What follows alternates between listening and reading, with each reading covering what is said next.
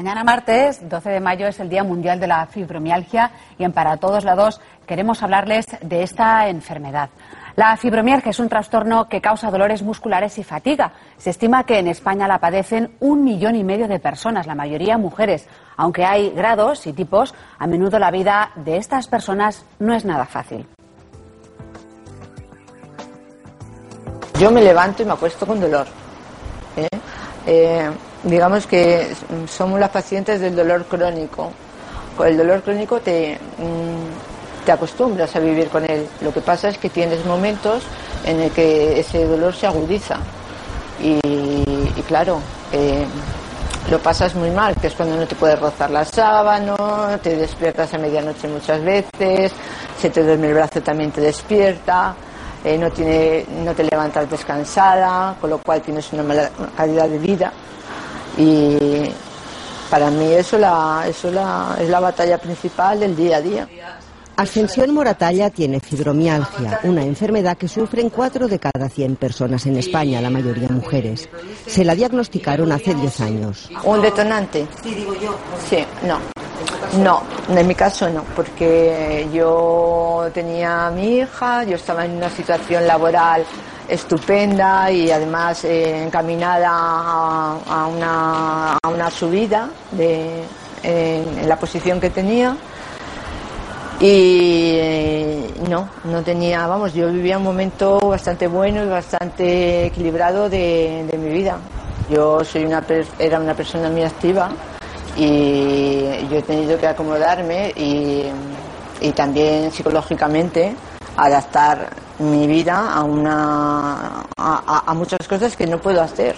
Entonces he, tenido que empezar desde cero a, a resolver mi vida de otra forma y a ser en muchos casos dependiente después de la mañana con agua. Los medicamentos ayudan a aliviar los síntomas, pero no curan. El diagnóstico de la enfermedad es clínico. No hay una prueba como, por ejemplo, un análisis de sangre que lo confirme.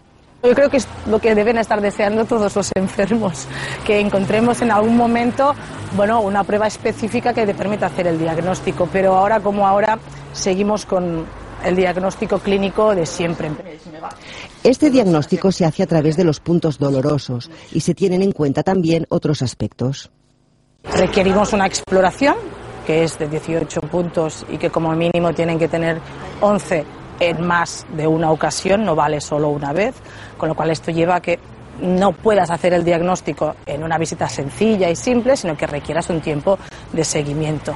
A la vez así puedes intentar descartar otras enfermedades que tengan síntomas de forma similar. A lo largo de los años han habido otras propuestas de criterios para la fibromialgia. En el 2010 salieron otros, ¿de acuerdo?, con la intención de valorar otras cosas, no solo el dolor y ir por puntos, sino que allí se valoran zonas de dolor. Es el enfermo el que dice qué zonas de dolor tiene, se valora la fatiga, se valora cómo duerme y se valora el trastorno cognitivo como áreas importantes eh, de la fibromialgia. Para estas personas es muy importante el apoyo y la comprensión médica y social. Tengo un dolor, pero tengo quemazón, es que no puedo, me roza la ropa, es como si... Y entonces no lo entiende todo el mundo.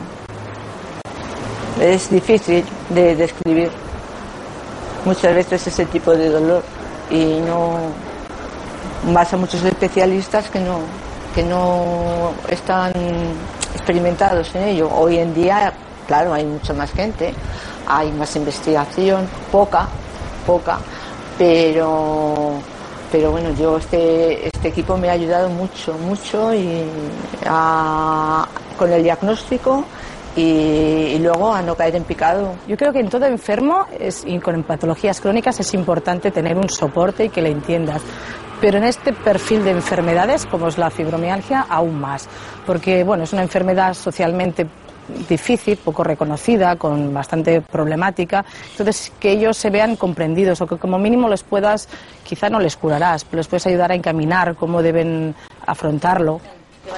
Vivir con fibromialgia puede ser difícil. No obstante, hay que vivir. diría que no se desanimen, que realmente, aunque parezca que aún se trabaja muy poco, nosotros, que tenemos aún una unidad de investigación, vemos que cada vez hay más interés en esta enfermedad y que van apareciendo fármacos nuevos para intentar mejorar la calidad de vida de estos enfermos. Que luchen, pero mm, que tengan una positividad en la lucha del día a día. Les diría que, por favor, que no tiren la toalla, que no tiren la toalla, que vivan el hoy y que en el hoy hagan lo que puedan hacer, sea poquito, lo que sea, lo que les satisfaga, pero que ese momento lo vivan con ilusión, que es la mejor forma de vivir. Elena, ¿se siente identificada con lo que nos acaba de contar Ascensión? Me siento totalmente identificada y creo que muchísimos pacientes mm, lo van a sentir así, porque realmente la, fibromialgia es una enfermedad dura y es una enfermedad con la que tienes que convivir y además adaptar tu entorno social, laboral y tu entorno familiar. Entonces es, es difícil, es difícil convivir con todo esto y acostumbrarte. Elena, como, han, como habrán adivinado, ella es paciente de fibromialgia, es presidenta de la Plataforma para la Fibromialgia, síndrome de fatiga, de fatiga crónica y sensibilidad química múltiple y graduada social de profesión. También nos acompaña Ferran García, que es uno de los médicos de referencia en fibromialgia, es director científico del Servicio de Reumatología de Hospital del Hospital Cima Sanitas. ¿Qué tal? Bienvenidos los dos, por cierto. Hace unos años a los pacientes de fibromialgia se les consideraba o se las consideraba unas histéricas que exageraban mucho sus males y nos preguntamos si ha dado un vuelco esta consideración o todavía aún no. Doctor. Bueno, yo creo que parcialmente, es decir, sí que hemos avanzado muchísimo. Es curioso, la afirmación más rotunda al respecto es que no hay ni una sola organización internacional médica que ponga en cuestión la existencia de la fibromialgia como entidad autónoma y que pues dedique esfuerzos a intentar trabajar, mejorar el diagnóstico, pero en cambio luego entramos en la parte personal de cada profesional y ahí nos encontramos verdaderas cosas curiosas, es decir, compañeros que siguen dudando, incluso manifestándolo, ¿no? ante el paciente de la existencia de la propia enfermedad y esa situación produce un tensionamiento, una angustia, una sensación de inquietud al paciente añadida en una patología que le va a acompañar durante muchos años. Por tanto, sí, desde el punto de vista de las, de las organizaciones médicas el avance ha sido espectacular, desde el punto de vista personal y del tópico queda mucho trabajo por hacer. Esa enfermedad, esta enfermedad no tiene una causa conocida, lo veíamos en el reportaje, no tiene un marcador específico o un diagnóstico objetivo, sobre todo si lo padecen las mujeres. Eso quizá ha influido también para que se acepte su existencia. Elena.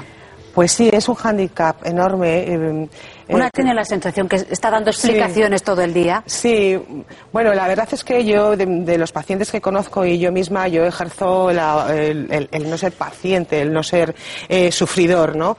A mí no me gusta que la gente me, mm, me, me, valore por el dolor que tengo, ni, ni, me sienta pena.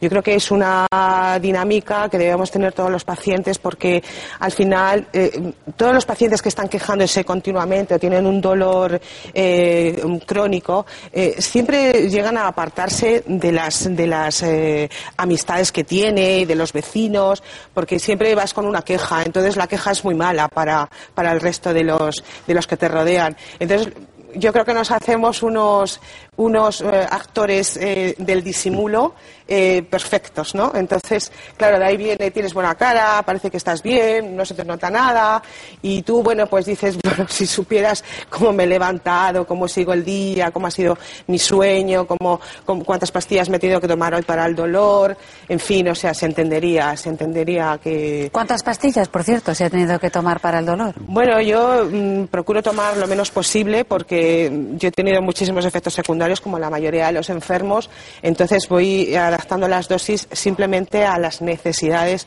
que voy teniendo. O sea, cuando tengo una crisis de dolor es cuando la tomo. No tomo una pauta porque me parece perjudicial para mí concretamente. Habrá otros enfermos que en los primeros estadios de la enfermedad sí les venga muy bien tener una pauta y cada cinco horas, cada, cada X horas tomar su medicación. A mí no, a mí me va muy mal. Doctor, ¿qué opina? Está bien, está bien y está mal. Es decir, desde el, si algo hemos ido aprendiendo con el paso del tiempo es que la fibromialgia es un fenómeno un poco en cascada. Es decir, desde el momento en que se pone en marcha y que el paciente puede discriminar bien cuál es la zona que más le duele, eso se va ampliando, ya no precisa un estímulo específico, sino que uno puede estar tranquilo en casa y empezar el brote de dolor, o ese brote de dolor empezar por un estímulo auditivo o luminoso. Eh, eso lo hemos ido aprendiendo. Entonces, hoy en día la actitud es intentar parar ese fenómeno en cascada cuanto antes mejor. Es decir, cuando un paciente ya lleva 10 años con su fibromialgia, las posibilidades de intervención son escasas y probablemente lo que dice Elena se ajusta a la realidad. También lo que ha dicho es cierto. En las fases iniciales de la enfermedad aquello que antes se decía de, bueno, debe usted acostumbrarse a vivir con el dolor y tal, nadie puede acostumbrarse a vivir con el dolor. Y por tanto lo que intentamos es ser más agresivos terapéuticamente al inicio, es más, incluso intentar definir qué subgrupos de pacientes genéticamente o proteómicamente tienen la posibilidad de desarrollar un dolor generalizado a raíz de cosas teóricamente de bajo impacto y tratar a esas personas de una forma más selectiva, de una forma más agresiva contra el dolor para evitar que el fenómeno en cascada se ponga en marcha. Es uno de los avances más importantes de los últimos años. Cuando dice bajo impacto, eh, vale la pena preguntar qué se considera bajo impacto. Sí, por ejemplo, pues claro, es muy buena pregunta porque imagínese usted que a mí me tienen que hacer pues una cirugía de un quiste mínimo bajo impacto o para una sí o una o una hernia inguinal, una cosa pequeña y sabemos que eso no tiene que producir pues ningún problema posterior a la inmensa mayoría de personas, pero habrá un porcentaje de pacientes que después de esas intervenciones mínimas pueden mantener un dolor generalizado como una que, que sea al principio y que concluya en una fibromialgia. La detección de esos subgrupos de pacientes con esa susceptibilidad ante la posibilidad de desarrollar un dolor crónico es hoy en día lo que más nos tendría que llamar la atención. Es decir, hoy en día pensamos que las personas susceptibles de desarrollar procesos generalizados de dolor deben detectarse en los institutos o en, los, eh, en, áreas muy próximas a los primeros estadios de edad, para evitar que posteriormente no tengamos tantas posibilidades de tratar. Estos pacientes no se tratan con horchata, se tratan con fármacos que tienen potentes efectos secundarios y, por tanto, el principio de intentar no agredirles todavía más con algo que puede no ser eficaz es muy importante. Entonces, cuando está hablando de la más tierna edad, ¿A qué edades nos referimos? Pues ¿O cómo puedes ver una futura fibromialgia? A partir de los 14, 16, 18 años se pueden detectar procesos, sobre todo en pacientes, por ejemplo, que tengan hiperlaxitud, que puedan movilizar las articulaciones más allá de lo que toca. Se pueden detectar eh, pacientes que empiezan a tener actitudes, conductas, formas de respuesta ante el dolor que se pueden considerar patológicas. Antes decíamos muy brevemente sobre el tema de los marcadores. ¿Quién pide un marcador a la migraña? Nadie. ¿Y quién duda de la existencia de la migraña? Si usted acude a un hospital dice que tiene una jaqueca migrañosa tremenda, pues le darán tratamiento y ni existe marcador ni existe forma. Y en cambio, si usted acude y dice que tiene un dolor generalizado desde hace cinco años, la probabilidad de que salga con un volante para el psiquiatra es muy alta. Elena se ríe, ¿por qué? bueno, porque está contando absolutamente la realidad de los dos millones de pacientes mujeres que estamos siendo derivadas a, psiquiatría mm, en cuanto dices que te duele todo el cuerpo y que llevas seis meses que te duele desde la nuca hasta los pies, ¿no? Em, es una situación bastante mm, desagradable y además es muy, muy frustrante, ¿no? Porque tú sabes, un paciente cuando llega a su médico y le está contando qué es lo que le ocurre, ya va con su prediagnóstico, ya sabe que tiene fibromialgia, ¿no? Eh, en mi caso fue así, y en, los casos que yo luego he, ido tratando como presidenta de la asociación siempre es así. O sea, hay un desencadenante, se desarrolla la fibromialgia y bueno, pues eh, tú cuando llegas al médico ya sabes que lo tienes. Pero claro, eh, esa curiosidad de que te manden al, psiquiatra de, pronto trastorna mucho porque parece ser que todavía, bueno, y hay muchos médicos que todavía están pensando que eh, la fibromialgia tiene un origen psiquiátrico. O sea, es como si mm, y el paciente lo que recibe es que se culpabiliza de que tiene esa enfermedad. En el sentido de que no se lo van a creer. Claro, además de que no se lo creen, encima, eh, encima es culpa mía, o sea, que he desarrollado pues, pues una psicopatología y, cuando no es verdad, o sea, tú llegas a, esos estadios de, dolor sin saber qué ha ocurrido, o sea, cuando uno dice dolor, Elena, cuando uno dice dolor es me duele el hueso, me duele la piel, me duele el músculo, me duele aquí, me duele allí, o sea, es un dolor total es un dolor total. Yo voy a explicarlo porque a mí me, interesa mucho que la gente que no tenga fibromialgia conozca cómo es este dolor. Yo lo narraría como una gripe continua es ese dolor que te deja encogido continuamente y que dices, bueno, ¿qué no me duele? Yo siempre digo, no me duelen los pendientes, pero me duele todo. Entonces, yo las primeras veces que tuve estos ataques decía, jolín, qué gripe tengo, pero si hace tres días que he tenido lo mismo. No, bueno, pues me voy a tomar un algidol. Y yo me tomaba un algidol, bueno, un poquito mejor, ¿vale? Y otra vez volvía el ciclo del dolor, del dolor. Es una gripe constante, o sea, es un dolor de verdad Tremendo. Eh, los últimos avances científicos sostienen que la fibromialgia forma parte de un grupo denominado enfermedades de sensibilización central. ¿De qué estamos hablando, doctor? Estamos hablando de que por una parte intentamos precisar cada vez más el diagnóstico, pero por otra nos damos cuenta de que hay todo un grupo de enfermedades que dependen de una amplificación de la percepción de fenómenos neurológicos, dolor, estímulos lumínicos, estímulos auditivos, estímulos eh, del gusto. Y todo ese grupo de patologías afectan no solo órganos externos, sino internos, eh, vejiga, eh, vagina, dolor en el coito, alteraciones al tragar, esofágicas. Es decir, y todo eso se ha metido en un saco que hemos llamado fenómenos de amplificación de la sensibilidad central. Y, por una parte, avanza todo lo que es el reconocimiento global de todos estos síntomas, colon irritable, etcétera, etcétera, muchos, lengua, urente, cito algunos porque a veces llaman la atención y parece cuando uno explica estas cosas parece que sean totalmente deslavazadas y por otra parte intentamos avanzar con cada uno de ellos para intentar dar un diagnóstico más preciso. Conectándolo. Conectándolos. Es decir, ahí probablemente encontremos al final de esta trayectoria, que será larga, pues que hay un nexo de unión entre todas estas patologías de sensibilidad y de amplificación, pero que debemos tratarlas independientemente, al menos por subgrupos. Se habla también de que eh, sus causas incluso podrían tener el origen en exposición continuada a contaminantes mm. orgánicos. Sí, las causas hoy en día son desconocidas, pero eso ocurre también en casi todas las enfermedades. Tampoco sabemos la causa, sabemos cómo funcionan, pero no sabemos por qué ocurre una artrosis más grave que otra, ni una esclerosis múltiple, ni un Alzheimer. Es decir, la causa desconocida va con la medicina acompañando a la mayor parte de enfermedades. Mm. Entonces, se piensa que hay grupos de pacientes en los cuales el contacto tóxico-químico que para el resto de la población es seguro, al menos con lo que sabemos, pues parece ser que en estos pacientes, al tener esa sensibilidad, esa susceptibilidad, también puede favorecer. Entonces, la aplicación del principio de cautela es que hay que ser extremadamente riguroso y evitar todo aquello que se puede evitar. Es decir, lo que es seguro para todo el mundo, probablemente si una persona está embarazada o su hija está embarazada, pues no le gustará que tenga contacto con las mismas cosas. Pues eso, aplicar el principio de cautela y evitar todo aquello que sea evitable. ¿Van muy lentos los avances médicos como piensan eh, las pacientes, los pacientes en general? ¿O de momento los tratamientos son, como decía, para cada uno de yo, creo que van lentísimos. El grupo es tremendamente heterogéneo. Hay personas que tienen un diagnóstico de fibromialgia cuando lo que tienen realmente es una patología psiquiátrica. Hay otras personas que sí tienen una fibromialgia sin interferencia psiquiátrica. Hay pacientes que tienen fibromialgias secundarias a otras patologías. Entonces, ese grupo tan heterogéneo dificulta el avance de ensayos clínicos. Con todo y con eso, es cierto que de 10 años aquí, pues hemos hecho nuestro propio hospital, en Cima Sanitas, tenemos ensayos clínicos abiertos de fibromialgia que se hacen en 50 hospitales más en todo el mundo y, por tanto, sí se ha avanzado en cosas que los pacientes tardan en ver. Es lento, sí, excesivamente lento. La proporción respecto a otras enfermedades, probablemente en nivel de investigación, pues fuese antes lo calculaba 61.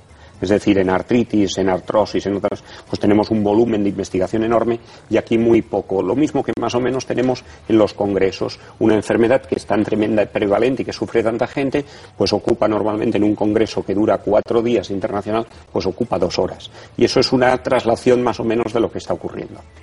¿Y por qué hay tantas mujeres? ¿Por qué la muestra de población afecta especialmente al género femenino? hay que preguntarlo. yo creo que esa pregunta, si me la vuelven a hacer cuando vengo, no tengo que venir. Porque la respuesta, la respuesta siempre es no lo sabemos. Se ha intentado buscar mil causas, que si temas hormonales, que si, y no aparece nada. Eh, no lo sabemos. En algunos casos sí se puede vincular pues, al inicio de la menopausia o después de un embarazo o tal, pero en la mayor parte de casos no sabemos a qué se debe esta prevalencia tan incrementada de proporción 8-2 de mujeres respecto a hombres. No sabemos realmente la causa. Yo tengo que decir que, que la mujer es proclive a esta enfermedad seguramente porque tiene una carga social muy grande eh, yo esta enfermedad la llamo social. Quiero decir que también es social, por ejemplo, el cólera, porque el cólera, eh, al no tener recursos para agua eh, potable, pues se enferma la, población. Eh, yo creo que las mujeres hemos sufrido un un estrés desmedido en toda la época que a nosotros nos ha tocado de liberación de la mujer, de trabajo de la mujer, trabaja, estudia, lleva a tu casa, eh, prepárate más, eh, tienes que subir más puestos, tienes que conseguir más, otro título, eh, tienes que llevar la casa, los hijos. Yo creo que este estrés desmedido lleva evidentemente a una posible fibromialgia porque después de mantener ese estrés viene un desencadenante. Puede ser una operación, la muerte de un familiar. Lo que decía él, ¿no? De síntomas en, en, va, va subiendo, va subiendo, va subiendo. Llega la fibromialgia, después te llega el síndrome de fatiga crónica, la fatiga irrecuperable de más de dos días, de tres días, de permanecer en cama. Es decir, creo que las mujeres hemos vivido la peor época de, esta enfermedad, ¿no? Creo que dentro de unos años a lo mejor habrá algo que sobre todo a prevenirla, ¿no? Porque nos enseñan mucho en el Colegio de Educación Vial, Ciencias Naturales, pero también nos debieran de enseñar cómo reducir el estrés desde bien pequeños.